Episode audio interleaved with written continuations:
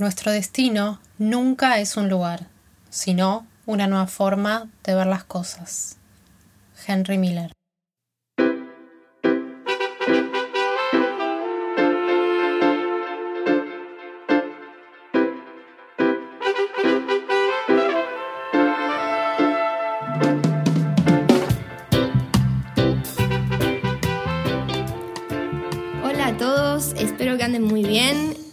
Segundo episodio de Somos Raíces Nómadas. Mi nombre es Sharon y estoy con mi amiga Mai del otro lado. Hola Mai, ¿cómo estás? Hola Sharon, todo bien, todo bien, por suerte. Muy contenta de ya estar con el segundo episodio. Eh, estoy muy contenta también de cómo salió el primer episodio y bueno, hoy vamos a tratar nuevos temas. Bueno, hoy vamos a hablar un poco de, de la transformación que fue viajar, ¿no? Si no escuchaste el primer episodio todavía, ahí hablamos cuáles fueron las señales que nos llevaron a viajar, qué fue lo que pasó en nuestra vida que nos hizo tomar la decisión de vivir viajando, ¿no? Y, y hoy teníamos ganas de contar qué pasó cuando empezamos a viajar, qué pasó cuando nos tomamos ese avión y de repente estábamos, bueno, vos en Nueva Zelanda, yo primero en Panamá. Eh, ¿Qué pasó, Mai? Bueno, sí, pasaron muchas cosas. Eh, me parece que primero es importante contarles un poco cómo era nuestra vida antes de empezar a viajar. Eh, si era muy diferente, digamos, cuáles eran la- las, las diferencias en nuestras relaciones con la gente, en, en, no sé, tal vez lo que usábamos, nuestra vestimenta, con qué es lo que hacíamos, y a dónde salíamos. Bueno, un montón de cuestiones que me parece que sí, cuando empezamos a viajar cambiaron drásticamente y nos hicieron dar cuenta de, muchas cosas. Yo estaba el otro día escribiendo, así recordando y, y viendo de qué me gustaría hablar en este episodio y recordé algo gracioso que fue que la primera vez que yo viajé sola fue cuando tenía 16 años con un grupo de amigas y mm, fue un poco como que teníamos onda mochilera porque lo que hicimos para ahorrar la plata para el viaje fue vender brownies en Plaza Francia. Ah, me muero. Muy bueno eso. Entonces dije, bueno, ahí, no sé, viste, como que se podía vislumbrar un poco la, la energía mochilera, como de vender en las plazas, ahorrar plata y qué sé yo. Em, Autosolventarse. Sí, y, y bueno, y ahí hicimos eso. También hicimos otras cosas que no estuvieron tan buenas como eh, comprar rifas y decir que era, nuestro, que era para nuestro viaje de egresados, cuando no lo era, y fue todo mentira. En realidad vendimos rifas. Rifas que no era Bueno. nada, era un número. Bueno, ah, pero nunca rifaron nada. No, era no, nunca rifamos Ah. nada. No estoy orgullosa de eso, no estoy orgullosa de eso, pero bueno, qué sé yo, fue fue parte, fue parte de de cómo No ahorramos des más plata. detalles que si hay alguien que compró una, una rifa del otro lado. Me acuerdo que las rifas salían un peso, un peso argentino. Los vendía un peso. eh, y bueno, con eso pudimos ahorrar la plata para el alojamiento. Que estuvimos una semana, si mal no recuerdo, en San Bernardo. Y, y bueno, nos sirvió para, para eso, para pagar el alojamiento para nosotras tres. Así que fue todo un éxito. Buenísimo, buenísimo. Eh, yo algo que me acuerdo de cuando empecé a viajar, algo que pasó, es que con mi grupo de amigas siempre que salíamos, a mí me cargaban porque era la que llevaba las All Stars al boliche. Y me acuerdo que me decían cosas como que yo no había madurado porque, porque no usaba sandalias o zapatos. Y yo les decía que estas Converse bailan solas, les decía yo, estas son las Converse para bailar. Pero he intentado ir a bailar con sandalia o con zapatos y la verdad era que siempre me dolían los pies, ¿viste? Como que yo igualmente tenía como esa cosa, ese mandato social de tenés que madurar y usar zapatos en, a- en algún punto adentro mío. Y, y las veces que lo hacía, la verdad es que después llegué a mi casa cuando eran sandalias, los pies asquerosos, cuando eran zapatos todos doloridos o terminaba bailando descalza. Y, y eso fue algo que cuando viajé para mí fue la liberación. vestirme como se me canta y no tener que darle explicaciones a nadie de cuántos años tengo y cómo me visto. Porque en la vida de ciudad uno tiene como esos mandatos, ¿no? De mismas tus amigas, tu círculo, los lugares que frecuentás. Y de repente cuando viajas, bueno, el escenario es completamente distinto. Y medio como que vale todo un poco. Entonces, eh, me encanta, me encanta esto de los viajes que, que, bueno, que rompen con muchos mandatos sociales de los que nosotros estamos agarrados eh, cuando nosotras dos somos de Capital Federal, tal vez entonces está un poco más marcado, eh, de que uno sigue cosas que yo la verdad no sé ni por qué me ponía las sandalias sabiendo que me iban a pisar y que el piso está todo mojado. No sé por qué lo hacía. ¿Vos eras de mi team de usar Converse? No, no.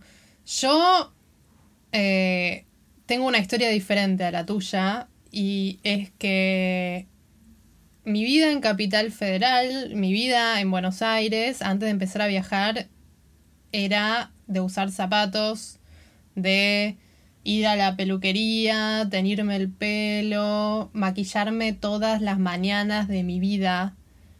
Eh, sí, ir a hacerme las manos. ir a hacerme las manos no, eso nunca me gustó. Pero bueno, digamos, un montón de cuestiones eh, que hacía que después cuando empecé a viajar, no. Tengo una historia que, que bueno, me quedó plasmada en la mente, que fue, eh, bueno, yo cuando empecé a viajar en Nueva Zelanda, primero que todo me fui con una valija enorme. No, no con una valija, dos valijas. Una valija enorme, una valija de mano, una mochila y el ukelele. Ese era mi equipaje. Ay, no. No, no, no, no. Fue, fue terrible, fue terrible. Y mm, porque llevaba un montón de ropa, básicamente. Era ropa lo que llevaba. Las dos valijas de 23 kilos que te permitía el avión. Sí, no era tan pesado, pero era mucha cantidad.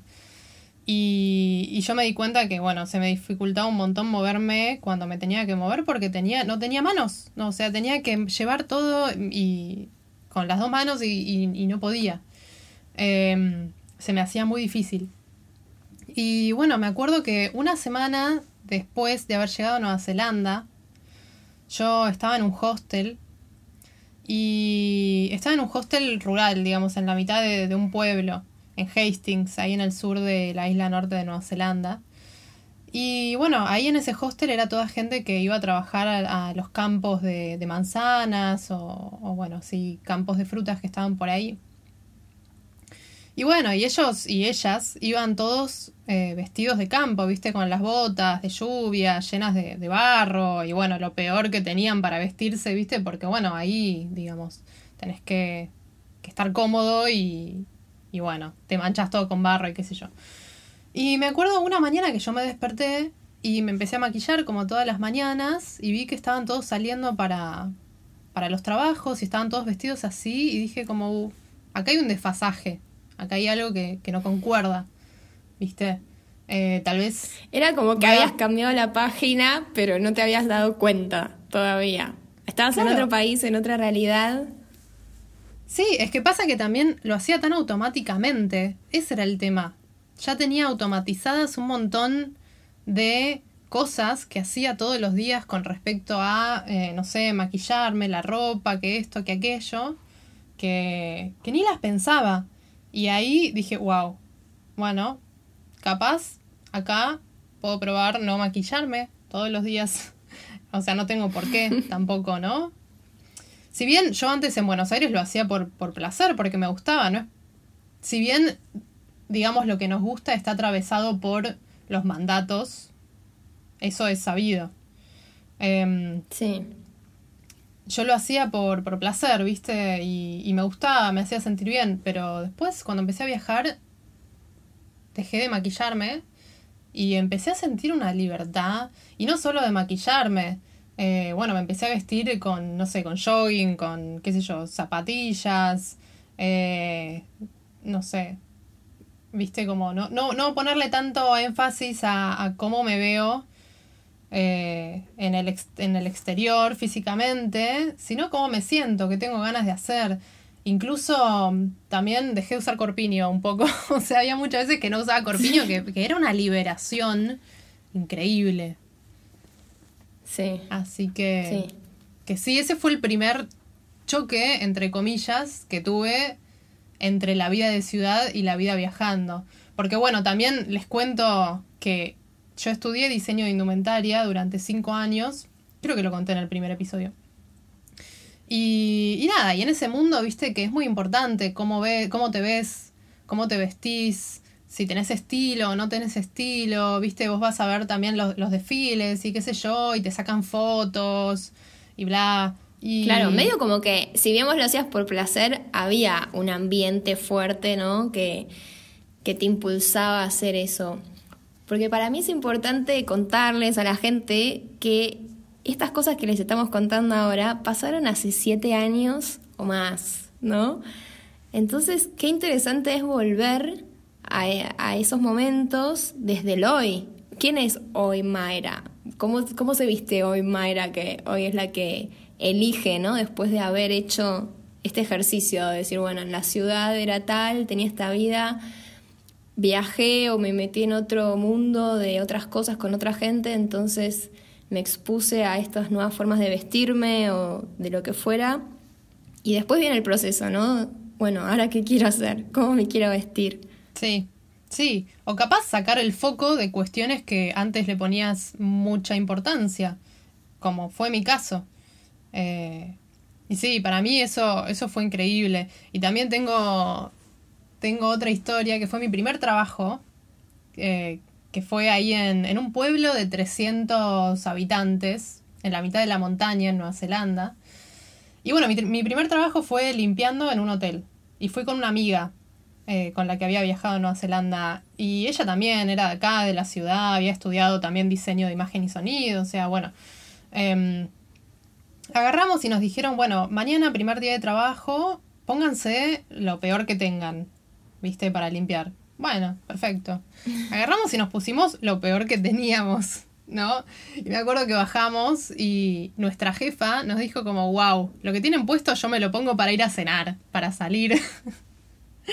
y dijo, sí. Ay, no. ¿Qué se han puesto? No, y tenía puesto, bueno, un jogging, bueno, que estaba bien, estaba nuevo, lindo, qué sé yo, tenía puesto eh, un suéter, Ah. no sé. Tal vez ella lo decía por el estado de las cosas, que estaba todo nuevo y lindo, qué sé yo.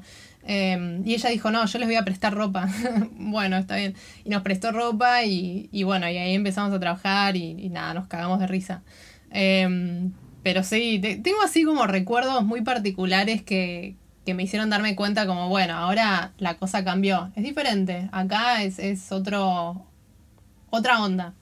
Sí, y vos te esperabas eso de los viajes, porque eso también es, ¿no? Cuando, cuando tomamos estas decisiones o cuando nos lanzamos a hacer cosas, es bueno, la realidad versus la expectativa un poco. Eh, yo como que sabía que viajando podía ser yo y que nadie me dijera nada. Y, y la verdad que la realidad superó mis expectativas en ese sentido porque también años sin usar el corpiño, ahora ya ni siquiera me van con las Converse, estoy todo el día de ojotas cuando hace calor. Y, y no solo eso, sino que también el tema, bueno, de, de, de la ropa llegó al punto de cambiar mi forma de consumir ropa, ¿no? Por ejemplo, en las Working Holiday eh, soy fan de la Cruz Roja, del Ejército de Salvación y del Free Staff del hostel. Ahora como que yo hace cinco años que me he visto con eso, ponele. Sí, no, es muy bueno eso, es muy bueno eso. No sé si vos seguramente lo habrás hecho también, eh, intercambiar ropa con amigas. Sí, cuando una se va o cuando ya no lo quiere más o se va de viaje al invierno y te deja el verano, es una fiesta. Igual cómo hiciste para pasar de las dos valijas a una mochila, ¿cómo fue eso? Porque ¿qué- cuando llegaste ahí viste que todo el mundo se vestía con yoguineta y embarrado y con botas de, de, lluvia. Mi mamá me vino a visitar, mi mamá y, y el marido me vinieron a visitar y, y yo ahí agarré y les di todo. Le dije, tráeme mi mochila de mochilero, que yo tenía una mochila de mochilero, tráeme mi mochila de mochilero y te voy a dar todo lo que tengo. Y ahí entendí todo y después en mi próximo viaje largo, que fue a Australia, y me acuerdo que yo decía, este, este viaje a mí no me agarran, ¿viste? Yo me llevo lo mínimo indispensable y, y me acuerdo que yo ponía toda la ropa y después hacía una una selección de nuevo de la ropa que tenía. Iba sacando y sacando y sacando y sacando hasta que me quedé. Ay, yo hacía lo mismo. Sí, me quedé con, con lo mínimo. Es más, tengo un post de cuando tenía mi blog, tengo un post de esto, después lo puedo compartir, de cómo armar la mochila. Eh, yo te cuento que cuando viajé por primera vez a Australia, mi primer working holiday, eh, llevé 14 kilos y medio en la mochila grande y creo que un tercio era macramé para vender. Yo me fui al survival, survival mal. Eh, es muy gracioso cómo se dio en cada una la diferencia tan obvia, ¿no? Tan distinta. Sí, para el segundo viaje directamente no, me llevé ukelele. El ukelele hermoso, pero bueno, es una cosa más que te pesa y es un ítem más para cargar. Entonces yo lo que hice desde ese momento, porque a mí me encanta tocar la guitarra y qué sé yo, fue en varios lugares en los que estuve o le pedí prestado a gente que tenía guitarra o si no me iba también al Salvation Army, eh, a, las ferias americanas y me compraba una guitarra barata y después la dejaba. Cuando vas viajando, vas cambiando de distintos climas, eh, de distintos lugares, distintos trabajos, necesitas distintas cosas, ¿no? Eh, pero bueno, la ropa y el equipaje no es solo lo que cambia, eso por ahí como es el primer impacto un poco esto se repite en cada ambiente, ¿no? De la vida, porque de repente cuando te vas a viajar te cambia tu círculo de amigos, te cambia eh, la forma en que te manejas con la plata, las cosas que consumís. Eh, ¿no? Para mí, yo hasta en el viaje me hice vegetariana, en el medio, aprendí inglés. Yo me fui a Australia sin inglés y para mí esas fueron cosas súper transformadoras. Cuando uno cambia eh, la forma en, la que te relacionas con la gente, la forma en la que manejas tu dinero o, cualquier cosa que refiera a tu vida cotidiana, se abre una ventana a un universo nuevo, ¿no? Y, y eso, eso es lo que te hace transformarte.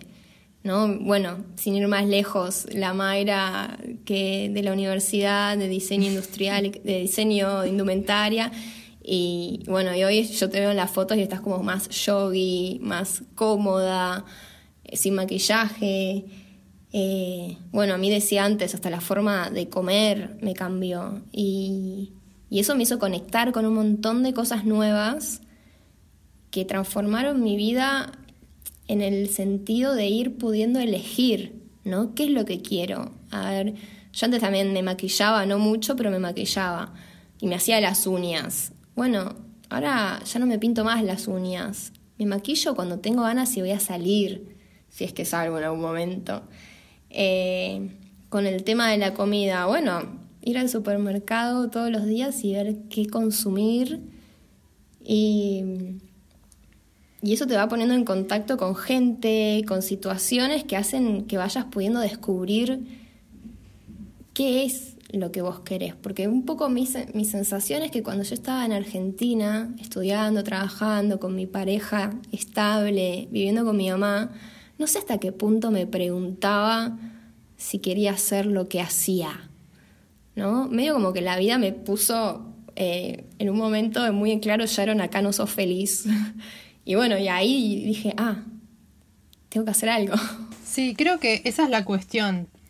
No hay nada de lo que nosotras estamos diciendo que, que digamos que está bien o mal. Si vos querés maquillarte o vestirte o lo que sea, pero lo haces de forma consciente, sabiendo que hay otra posibilidad y que también esa otra posibilidad también está bien, perfecto. El tema es cuando vos haces las cosas de forma automática, como me pasaba a mí cuando empecé a viajar ahí me di cuenta que hay otra forma de vida y, y que esa forma de vida mm, tal vez me siento me hace sentir más cómoda a mí eh, y me parece muy interesante todo lo que decías acerca de, de ponerte en contacto con, con personas y cuestiones que tal vez acá no, por un tema de que ni siquiera tenés contacto con eso. Yo estaba pensando también que cuando yo empecé a viajar, mi grupo de amigos eran argentinos en Nueva Zelanda, pero era gente de otras provincias, era gente de todas las provincias del país. Y bueno, no sé si de todas, pero de muchas. Y acá en Buenos Aires mis amigos eran todos de, de la ciudad, eran todos de, de, acá, de Buenos Aires. Entonces ya de por sí eso te hace entrar en contacto con, con otro estilo de gente. Pero, pero a mí me hizo muy bien abrirme a, a otro estilo de personas. Eh, a mí hay otra cuestión que también me... que fue la que más me impactó cuando empecé a viajar, que tal vez no tenía tanto que ver con, con la ropa y el maquillaje, qué sé yo. Eh, y fue el tema de la empatía y cómo todos los viajeros se ayudan entre sí. Cómo cuando empecé a viajar me di cuenta de que nadie es más o menos que nadie. Generalmente, viste que, no sé, acá en Buenos Aires yo tenía mucho la visión de, bueno, este tema de a ver quién tiene un mejor trabajo, a ver quién gana más, a ver quién tiene mejor esto o mejor aquello. Y ahí viajando es otra cosa, porque primero que todo todos eh, queremos trabajar de, de, lo que podamos encontrar. ¿No? Entonces, capaz, eh, si yo dejo un trabajo o me estoy yendo a un lugar, digo, bueno, a ver a quién se lo puedo dejar este trabajo. alguien que lo necesite. Surge la empatía de decir, esta persona está lejos de su casa, está en la misma que yo, está buscando lo mismo que yo y, y voy a ayudarla porque, porque puedo. O sea, se abre como una disponibilidad, ¿no? Al otro cuando estás viajando, de estar exactamente un poco en la misma situación un poco lo que pasa ahora en cuarentena, ¿no? Entendemos que estamos todos en la misma situación y nos volvemos más empáticos y hasta algunos por ahí nos hace hacer cosas por el otro, nos nace de adentro. Sí, pero bueno, eso no, no es algo que yo había experimentado antes. Y eso con respecto a todo, con respecto también al alojamiento, con respecto a, amistades, ¿no? Decir, bueno, yo tengo un amigo en tal lugar, si vas a ese lugar le puedo decir y tal vez te pueda ayudar. Viste, como hay una cosa de, hermandad muy grande que sobre todo me parece que pasa cuando uno viaja con, con la gente latinoamericana, ¿no? Como que hay una especie de hermandad que uno siente. Tal vez no sé si me pasó tanto con mis amigos eh, europeos, eso. Que no está ni bien ni mal, es diferente, ¿no? Pero me pasó que tal vez lo, los lazos entre los latinos, cuando uno está viajando, se, se hacen muy fuertes. No sé si eso te pasó a vos. Sí, sí, a mí me, me pasó con un montón de latinos, pero creo también con, con europeos a menor escala. De... Porque por ahí justamente al no estar rodeándote todo el tiempo de latinos y de buscar, practicar el inglés o, conectar con otra gente, pero por ahí una persona que me apoyó en un momento, que por algo nos sentimos identificadas y que por ahí hasta, no sé, se vuelve tu amiga rápidamente. Eh, viajando tiene esa intensidad de las relaciones que, que es difícil, ¿no? De, de explicar. Pasa así. Sí, con europeos eh, tuve, amistades muy, muy, muy fuertes, pero eran diferentes. Eran diferentes que con las que tuve con latinos. Eh, diferente la, amistad, ¿entendés? Eh, pero bueno, igual nada, eso es algo que, capaz podemos retomar en otro momento. Eh, yo también me estaba acordando acerca de... Para mí Dinamarca también fue un quiebre porque en Dinamarca experimenté un montón de cosas con respecto a, la ecología, con respecto a eh, el reusar eh, cosas materiales. Y me acordé de una vez que estábamos en mi casa y uno de los chicos vino con una bolsa de, de, de basura, eh, de esas de residuos grandes, y vino con esa bolsa y la puso en el living y dijo, esta bolsa está llena de ropa de mujer, la encontré en la calle. Eh, bueno, entonces agarramos y estábamos todas nosotras, la, las de nuestro grupo de amigas, y, y, vaciamos toda la bolsa y era estaba lleno de ropa de mujer que alguien había dejado en la calle. Y empezamos, ¡ay! Nos volvimos locas. Esa noche nos fuimos de joda con las escatis y me acuerdo que yo me puse una remera de esa bolsa, una remera blanca con... Había fiesta latina esa noche. claro, o sea, así es como de repente se, se abren las dimensiones y, y, y como que se, sentís que está todo más conectado, ¿no? Como que las cosas se te van dando de alguna forma. Lo que necesitas aparece. Sí, me encanta, me encanta ese pensamiento porque es tan viajero, lo que necesitas aparece. Es como la frase. A mí me pasó con, el, con la historia de, del tema de, de, dejar de comer carne, me pasó que en Australia yo estaba viajando en un momento en auto, entonces no teníamos heladera. Y de repente, bueno, viajamos en auto por un mes con unos amigos, yo llegué a una isla que me iba a ir a trabajar ahí hasta que se me terminara la visa. Eh, haciendo, limpiando unos búngalos a cambio de la acomodación y la comida. Y conozco un chico argentino esa primera noche y de Santa Fe, hablando de provincias. Y, y este chico me cuenta, la primera noche me dice, bueno, así que me vine a Australia y dejé la merca y dejé la carne.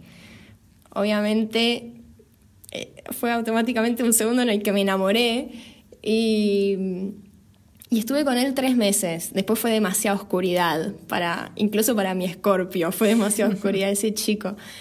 Y así que bueno, él era vegetariano por una cuestión física, que había tenido un problema físico, y era chef. Entonces con él descubrí todo lo que era la cocina vegetariana. El, el chico cocina como los dioses, ahora tiene un restaurante en Santa Fe eh, no sé si podemos mandar el chivo después, pero lo que cocina ese hombre no tiene, no tiene nombre. Y a partir de ahí, yo después de ahí me voy para Dinamarca. Y en Dinamarca me di cuenta que sigo haciendo las mismas recetas que hacía él. Y ahí ya era una elección mía comer carne o no. Y, y, habiéndome dado cuenta que había estado viajando un mes en un auto y no había comido carne y ni me había dado cuenta. Después estuve tres meses con este chico que no comía carne y había descubierto un mundo de comidas. Eso lo incorporé a mi vida y esa fue una retransformación eh, para mí. Es algo que mantengo hasta el día de hoy y esto fue hace cuatro años. Y, y cómo uno se apropia de estas transformaciones y se va transformando uno mismo y creando quién es hoy en día, ¿no? Y estoy segura que como siempre decimos que no hace falta viajar para que esto te pase y para que lo sientas, ¿no? Eh, por ejemplo, mudarte a vivir sola.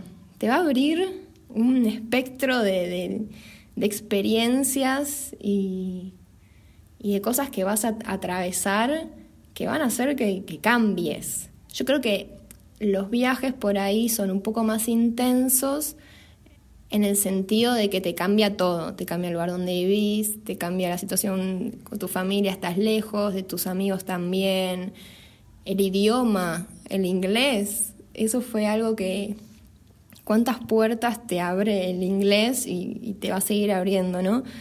Eh, Totalmente, hay un montón de cuestiones que, que te cambia eh, y estaba pensando cuando estaba recién hablando acerca de, la comida que, que, sí, a mí me pasó algo parecido. Porque mm, yo no es que dejé de comer carne del todo, pero mi consumo bajó considerablemente por un tema de costos y de calidad. Eh, entonces empecé a comer muchísima más verdura. Bueno, admito que también comía mucho arroz y fideos, que es lo más barato. Eh, y bueno, todo, todo sea por ahorrar.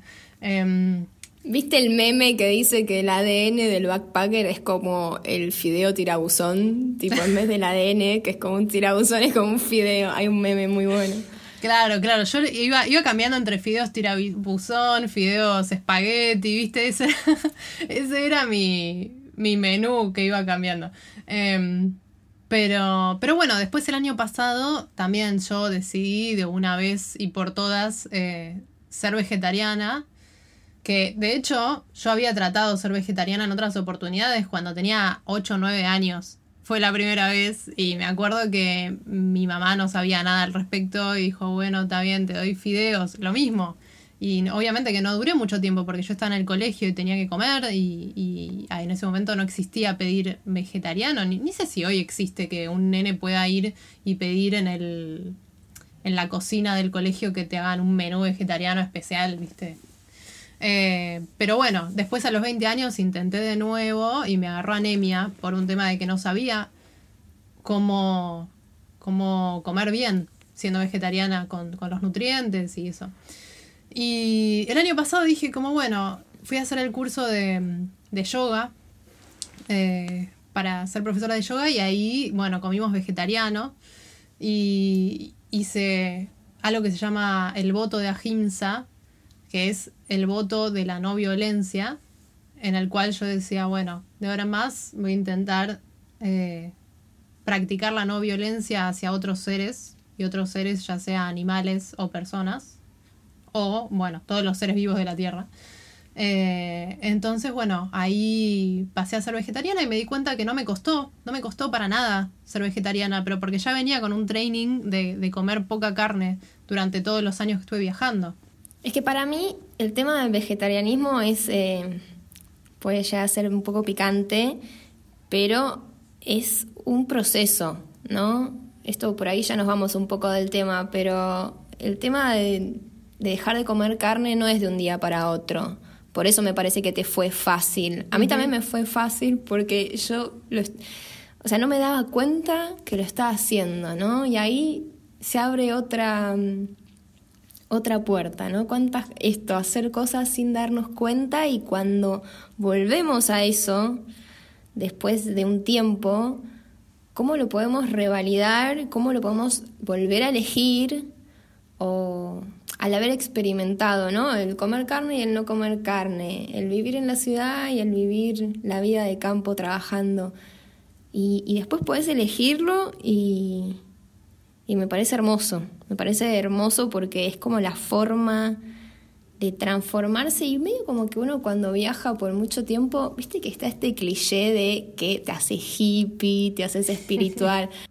bueno, un poco sí, un poco sí, o no. ¿Vos no te hiciste más hippie espiritual? Yo sí.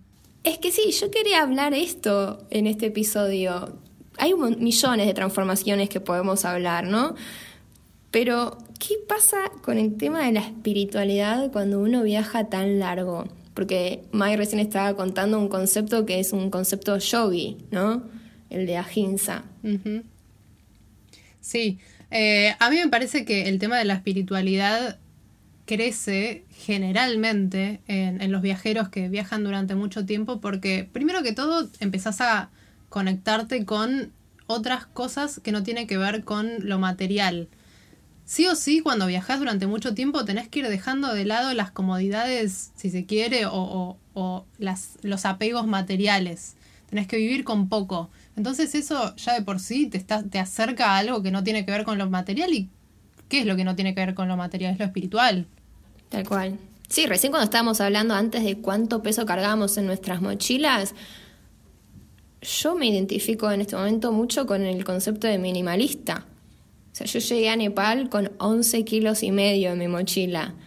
Eh, claro, o sea, cuando vos posees, cuando esas son todas tus posesiones en el mundo material, ¿de qué, o sea, de qué está formada tu vida? Bueno, de todo lo demás que no pasa por ahí, ¿no? Sí, totalmente, totalmente. Otra de las cuestiones que me parecen importantes y que a mí me pasó fue empezar a vivir con gente también cuando empecé a viajar, bueno, primero viví con una amiga durante un tiempo y después cada vez fui viviendo con más gente y me acuerdo que, en un momento dado, después de un par de meses que empecé a viajar por Nueva Zelanda, viví en una casa en la cual en la pieza dormíamos cuatro, cuatro o cinco personas y después en la casa en total llegaron a vivir como 18 personas con un baño encima. Y... Una comunidad. Como una comunidad, sí. Y la verdad es que fue hermoso y no había ningún tipo de problema, ¿viste? No, no, no había conflicto. Eh, y me encantó, es algo que yo amé, te juro que en ese momento me di cuenta que amo vivir con gente. Amo levantarme y desayunar mm. con gente y después, no sé, volver del trabajo y charlar a ver cómo les fue el día y después ver una película todos juntos o, o, no sé, comer juntos, preparar la cena, ¿viste? Es algo que, que por primera vez lo viví ahí y, me pareció una cosa hermosa. Hablando de hippies, ¿no? Sí. Pero es que sí, un poco lo que pasa es que a mí me pasa, por ejemplo, en el primer trabajo que tuve en Australia, era una cuadra de la playa. Estaba en un pueblo de temporada alta, de playa, Y era salir del trabajo, ir a la playa y siempre me encontraba con alguien y pasaba todo el día en la playa y después por ahí a la tarde iban terminando las personas de salir de trabajar de los restaurantes, los backpackers, ¿no? Y nos íbamos juntando todos en la playa y por ahí terminábamos haciendo un fogón a la noche, tomando unas birras en la playa, y alguien tocando la guitarra. Después cuando me compré el auto, dormía en, en lugares descampados, en, o en bosques o en valles, eh, lugares habilitados, ¿no? En Australia hay un montón.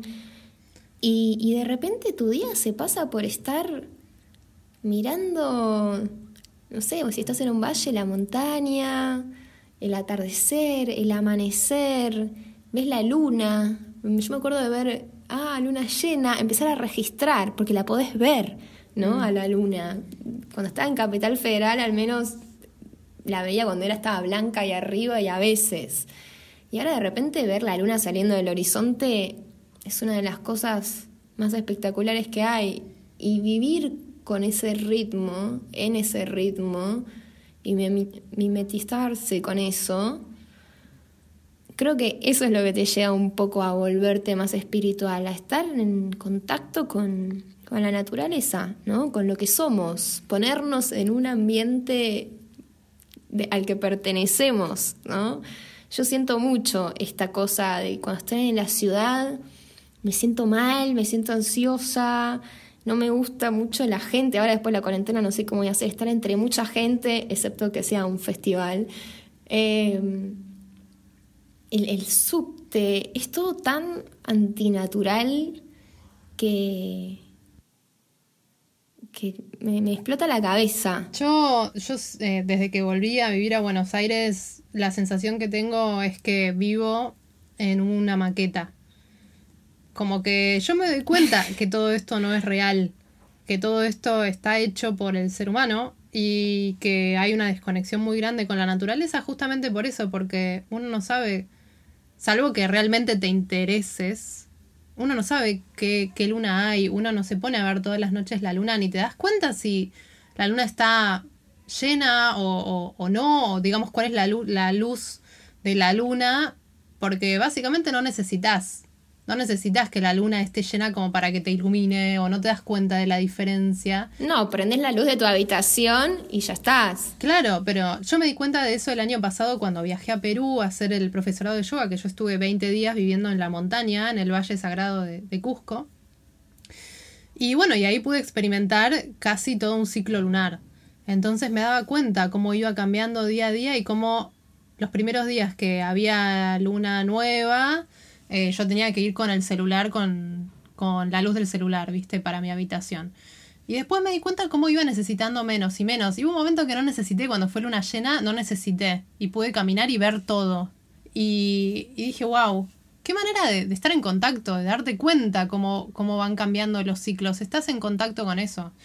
Y bueno, y acá te cuesta mucho más estar con ese contacto. Si estás como más desconectado y entonces por ahí te cuesta más conectar con esta espiritualidad, ¿no? Que, no sé, quienes me conocen por ahí eh, saben que yo todo el tiempo que viví en Capital Federal tenía un rechazo hacia las religiones y no creía en nada. Al haber estudiado psicología en la UBA era Freud, Lacan y nada más. O sea, tenía, era un cuadradito terrible. Y me costó un montón de años romper esas estructuras. ¿eh? Hoy hablo habiendo estado muchos años en muchos lugares y haberme encontrado con distintas eh, historias de personas, con distintas teorías, con distintas terapias, con eh, distintas conexiones con la naturaleza, ¿no? después de haber estado en África, se me replanteó qué es ser pobre, qué es ser pobre porque esa gente que va a buscar agua al río todos los días, que se baña en el mismo río y que lava su ropa en ese río, la verdad que yo las veía muy felices y estaban, o sea, en, África nunca vi la desnutrición que vemos, por ejemplo, en los, en los medios de comunicación, que no niego que existe, pero eso no es África, ¿no? Y, cuando estaba ahí yo decía, ah, esto no, no lo sabe nadie. Y si a vos te muestran una imagen de este lugar o te cuentan que la gente vive buscando el agua en el río todas las mañanas y ese es el agua que van a tener para el resto del día, vos decís, uy, pobres, ¿no? Y de repente, no sé, vos ves a los chicos y, y no son pobres porque no quieren más de lo que tienen. Claro. ¿No? Eh, hay algo de esto de querer más de lo que tenés que, es muy sutil en, lo que es, ¿no? La, por lo que entendemos pobreza. Y, y bueno, y esas cosas te van atravesando y te van haciendo preguntarte qué es lo que cuál es tu significado de pobreza y, y preguntarte, ¿vos sos pobre? ¿Y vos considerás que tu entorno, que esto y que el otro? Y así vas moldeando una forma, ¿no? A mí ahora esto es re cliché, pero sí siento que un montón de gente que tiene un nivel socioeconómico estable, ahora entiendo desde la espiritualidad, desde dónde se dicen que son pobres ¿Entendés? Porque hay un montón de gente que tiene un iPhone y quiere más, o que tiene... Bueno, acá no me quiero poner polémica con los ejemplos, pero... Sí, entiendo lo que decís, como que tiene, tiene capaz em, lo, lo básico, necesario, lo tiene cubierto y sin embargo quiere más. Claro. Y cuando uno está viajando, uno está sobre un poco sobreviviendo, ¿no? Esto de me voy con la ropa que necesito, si me voy al invierno dejo las cosas de verano porque voy a necesitar lo de invierno y todo eso te va moldeando a, a realmente tener lo que necesitas, ¿no? Que es un poco también el concepto del minimalismo, no necesitas 50 remeras, no las necesitas. Eh, y cuando tenés menos... Sí, pero me parece que eso también, perdón, pero me parece que eso también pasa porque cuando uno está viajando pones en, o sea, en la cima de, la pirámide de lo que vos querés, pones las experiencias. A mí me parece que tal vez esa es la cuestión. ¿Qué es lo que pones vos en la cima de la pirámide? Si pones cosas materiales, eh, digamos, tus anhelos van por cosas materiales, eh, ganar más plata, eh, no sé, tener más poder, esas cuestiones, o si en la cima de, esa pirámide pones experiencias, eh, gente, eh, lugares nuevos, eh, abrir tu mente, mm. no sé, estudiar cosas nuevas, ¿viste? Me parece que también es eso. ¿A qué le das mayor importancia? Tal cual, tal cual. Creo que ya desde que uno parte por, por viajar, tiene como cierta fascinación por abarcar algo que es incierto, algo que no se sabe qué es lo que va a pasar. Y por ahí sí, obviamente que tomamos eh, la energía de nuestra forma de vivir antes y ahora la volcamos en esto. Tal cual. Ese valorar la experiencia por sobre, sí, lo material, ¿no? Y, y esto, bueno, es algo que creo que está pasando en el presente también. Está pasando todo el tiempo. Sí, yo creo que la gente de a poco se va dando cuenta de esto más y más. Eh, yo igualmente tenía ganas de hablar un poquito y brevemente acerca de cómo fue mi vuelta a Buenos Aires con respecto a, bueno, ¿qué pasa después de este cambio que hice, no? O sea, yo me fui de Buenos Aires con 25 años, eh, habiéndome recibido de diseñadora, con todas estas cuestiones que contaba al principio. Y después me fui y cambié. Cambié mi mentalidad, cambié mi forma de, ver las cosas materiales, la forma de ver mi propio aspecto físico, si se quiere. Entonces, ¿cómo fue volver? Eh, y también quería preguntarte después cómo fue para vos las veces que volviste de visita, ¿no? Pero bueno, yo voy a dar un poco mi testimonio. Y bueno, apenas volví eh, en septiembre del 2018, fue, me sentí un poco fuera de contexto en ese sentido. Y tuve tal vez un par de, de, experiencias que me hicieron sentir eso muy a flor de piel, como por ejemplo una vez que había ido a la casa de una amiga que nos juntamos a tomar algo con, otra gente y en un momento dado decidieron, eh, decidimos ir a, a, Palermo, a algún bar. Bueno, yo estaba vestida igual, boluda, con un jean, la Solstar y un buzo. Y pues yo pensé que nos íbamos a quedar ahí a, a tomar algo. Igual ni siquiera lo pensé, o sea, si íbamos a un bar dije, bueno, voy así.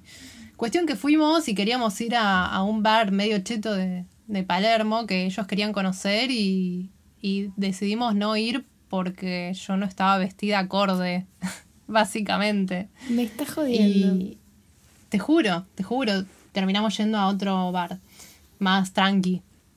De hecho, yo les decía, yo me gustaría ir a algún bar tranqui, a tomar una cerveza, no, no sé si tengo ganas de ir a un bar cheto a pagar una barbaridad por un trago y, y no sé, que todo el mundo mire cómo estés vestido, ¿viste? Claro, ahí estás poniendo la experiencia de estar con tus amigos por sobre el lugar, ¿no? Digo, si te gusta un lugar, te puede gustar cualquier lugar, pero eh, ese es el ejemplo perfecto de decir, yo quiero estar con ustedes tomándome una birra, no, no quiero que me rechacen por no ser adecuada en, en un boliche. Sí, la verdad que eso hacía mucho tiempo que, que ni lo pensaba, viste, como que ni se me había cruzado por la cabeza una cosa así. Y, bueno, también una cosa que pasó en, ese primer, en esos primeros meses fue capaz de encontrarme con amigos del pasado y, sentir que las conversaciones que tenían no, no era algo que tenga mucho peso en mi vida. La verdad, cosas más de em, relacionadas con vivir en la ciudad, supongo. No sé, es difícil, es difícil de explicar pero, pero fue una sensación rara, ¿viste? O, cómo tal vez ellos se relacionaban con parejas o con gente con los que estaban saliendo o conociendo y yo, no sé si a vos te pasó, pero, pero bueno, viajando, la forma de relacionarte con la gente, incluso de, de conocerte a alguien que después puede llegar a ser tu pareja o alguien con, con, con el cual salís, es muy diferente acá en la ciudad que cuando estás viajando.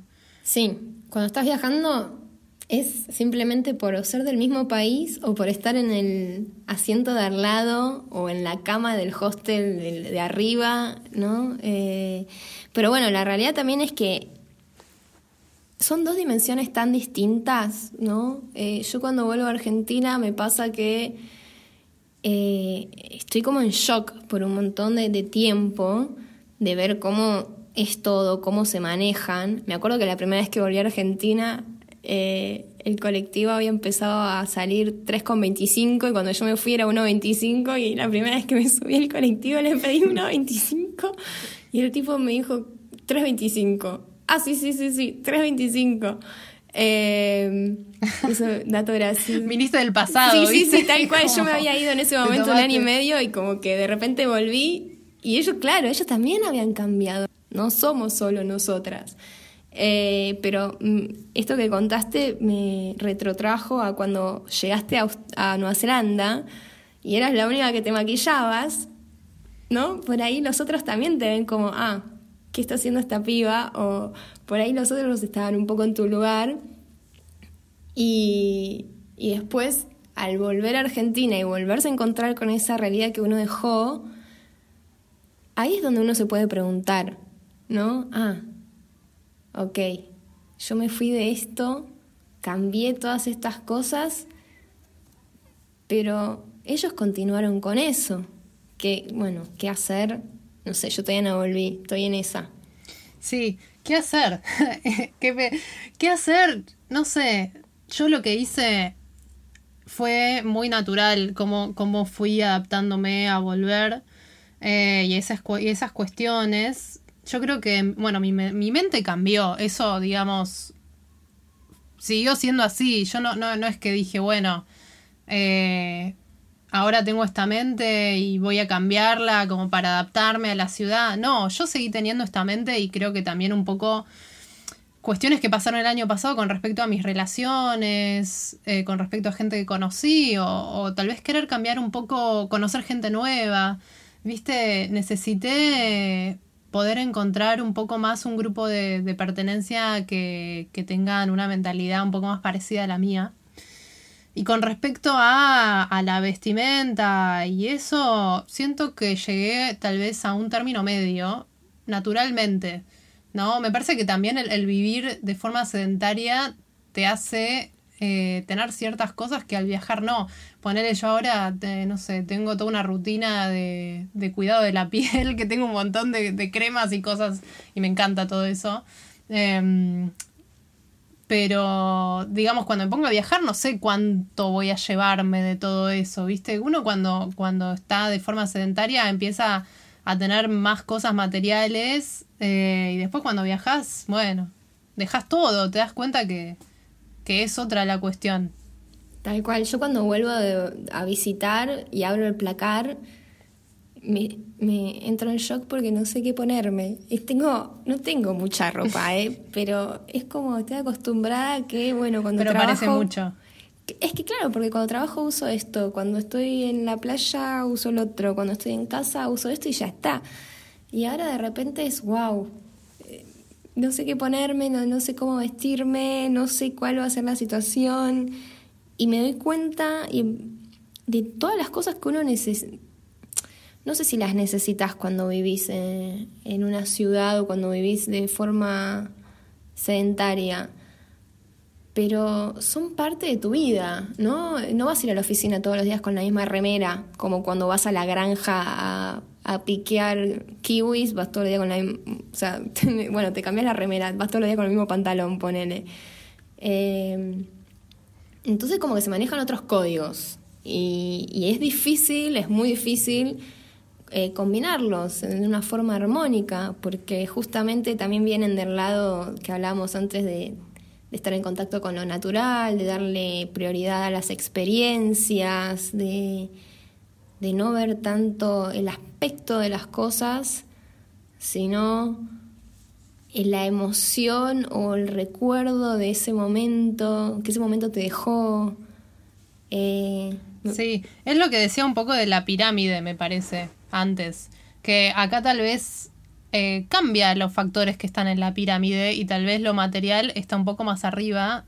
En mi caso no, no es lo que está en el pico de la pirámide, no, pero está un poco más arriba que cuando estaba viajando. Cuando estaba viajando en el pico de la pirámide estaban las experiencias y lo material estaba a lo último, te diría. Em, pero bueno, después como que se va reacomodando según el, lugar en donde vos vivas y, según el entorno. Y me parece que eso está perfecto. Es como poder ser flexible y adaptarse un poco a, lo que está eh, por fuera de uno, al entorno en donde estás viviendo, ¿no? Y, eso también te... Eso te toca. El entorno te toca, es imposible vivir en un lugar y, ser igual que como sos cuando, cuando estás mochileando o viviendo en un auto. Hubo una vuelta que mm, antes de volver a Buenos Aires, una vez yo había estado durante un mes viviendo en un auto en Nueva Zelanda, con lo cual no teníamos baño, no teníamos ducha eh, y teníamos que estar todo el día buscando dónde ir al baño y nos bañábamos una vez cada tanto cuando encontrábamos duchas. Amo, amo, amo ir al baño en la naturaleza. es una cosa que me da tanto placer y ni hablar de la posición, ¿cómo se llama en yoga esa posición de el... Malasana? Ay, sí, amo, amo. Bueno, eh, para los que no saben, Malasana es como estar en cunclillas, básicamente. Eh, pero bueno, me acuerdo que esa vuelta, después de, estar un mes viviendo en el auto, volví a Buenos Aires y no podía creer. Y era un placer ¿Ah, tan grande poder tener un baño al ah, alcance de mi mano. O sea, decía que ir al baño. Me levantaba, iba al baño con agua caliente. ¡Wow! no, esto es un lujo, esto es un lujo. Bueno, esa es la otra, ¿no? Cuando vos tenés el baño todos los días con agua caliente en tu casa, no te pasan estas cosas. Eh, yo el otro día acá en Nepal me fui a un ashram un fin de semana, dos noches. Eh, bien estilo local, eh, las camas eran unos catres ahí con las manchas por todos lados, el baño, acá no usan separador, o sea, vos te bañás y, se moja el inodoro y se moja todo. Y cuando volví al departamento donde estoy fue tipo, wow, tengo un montón, tengo abundancia. Bueno, eso también hice la meditación de Deepak Chopra de 21 días de abundancia que la recomiendo mucho para esta cuarentena. Darte cuenta realmente lo que es la abundancia en tu vida, en ese momento, ¿no? Tipo, y valorarla también cuando te toca tenerla. Eso es hermoso. Sí, es hermoso, es hermoso darte cuenta que la abundancia pasa por otras cuestiones eh, que muchas veces las damos por hecho, como tener un baño, una ducha, agua caliente, cosas que mucha gente no tiene. Sábanas limpias. Eh, tener ropa para vestirte, tener un techo donde dormir, tener sábanas limpias, un colchón, una cama, comida, todo, todo, ¿viste? Y tal vez cuando estás viajando em, te das cuenta de estas cosas. Entonces, decime si eso no te hace sentir eh, la espiritualidad más adentro tuyo también, ¿no? Poder valorar todo eso, poder agradecer, porque siempre que uno lee esas frases motivacionales en Instagram que dice, lo más importante es ser agradecido, bueno, sí, muy lindo eso, pero realmente cuando sentís el agradecimiento de poder tener las cosas que tenés y, y que no, no son no las tiene todo el mundo, no, no, no, no, no tenés derecho a tenerlas porque sí. Y que no son grandes cosas, ¿no? Son las cosas más primarias, diríamos. Y, y bueno, y después ahí está la experiencia. Eso es hermoso, porque una vez que tenés las cosas primarias, yo creo, confío que incluso estando en una ciudad como Buenos Aires, es posible es posible ver la abundancia, tener poco y, ponerle las fichas a las experiencias, ¿no? Como, no sé, como esa gente que se emociona con ese te fin de me junto con, los pibes y las pibas. Eso, eh, eso en distintos aspectos de la vida, ¿no? Eh, me encanta, Mai, me parece que este episodio fue transformador. Este episodio fue emotivo. Bueno, es que es un poco lo que uno descubre y que es tan difícil. Mucha gente viaja, pero hay mucho, muchas cosas muy sutiles del viajar que no se, que no se hablan, que no se saben, ¿no? Eh, y no hablamos de la cultura, de conectarte con otra gente. Bueno, me encanta que este podcast haya arrancado. Hay cosas que me parece que, que, bueno, a medida que pasen los episodios vamos a, a, ir profundizando, porque hay un montonazo de cuestiones que todavía no hablamos, eh, que tienen que ver con los viajes, que tienen que ver con, con cosas que nos dimos cuenta, con transformaciones. Eh, bueno, hay tanto, hay tanto por decir realmente que esa fue la razón por la cual quisimos empezar este podcast, porque realmente hablamos de tantas cosas con respecto a los viajes que decimos acá tenemos una cantidad de material para poder compartir con ustedes que, es impresionante, ¿viste? Y, tenemos muchas ganas de poder entregar toda esta sabiduría, si se quiere, todo, todas estas cosas que aprendimos en los viajes, poder entregárselas y poder eh, compartirlas con el mundo. Tal cual, para mí es eh, compartir esta sabiduría con toda la gente que nos está escuchando, es también alguna, hacer un, algo por ahí para inspirarlos, ¿no? Porque estoy segura que un montón de gente ha sentido estas cosas en muchos aspectos de la vida.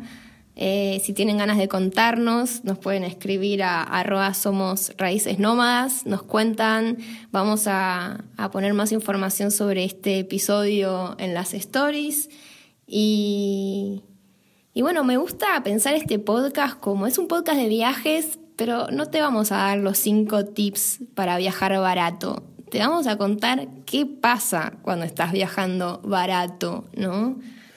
Bueno, por mi parte me despido. Eh, esta vez decimos las redes sociales. Eh, a mí me encuentran en Instagram como arroba me subo al mundo. A mí me encuentran en Instagram como arroba mai con y punto cere con s. Un beso para todos y nos vemos en el siguiente. Bueno, nos vemos en el siguiente. Que tengan un buen día y un buen viaje de vida.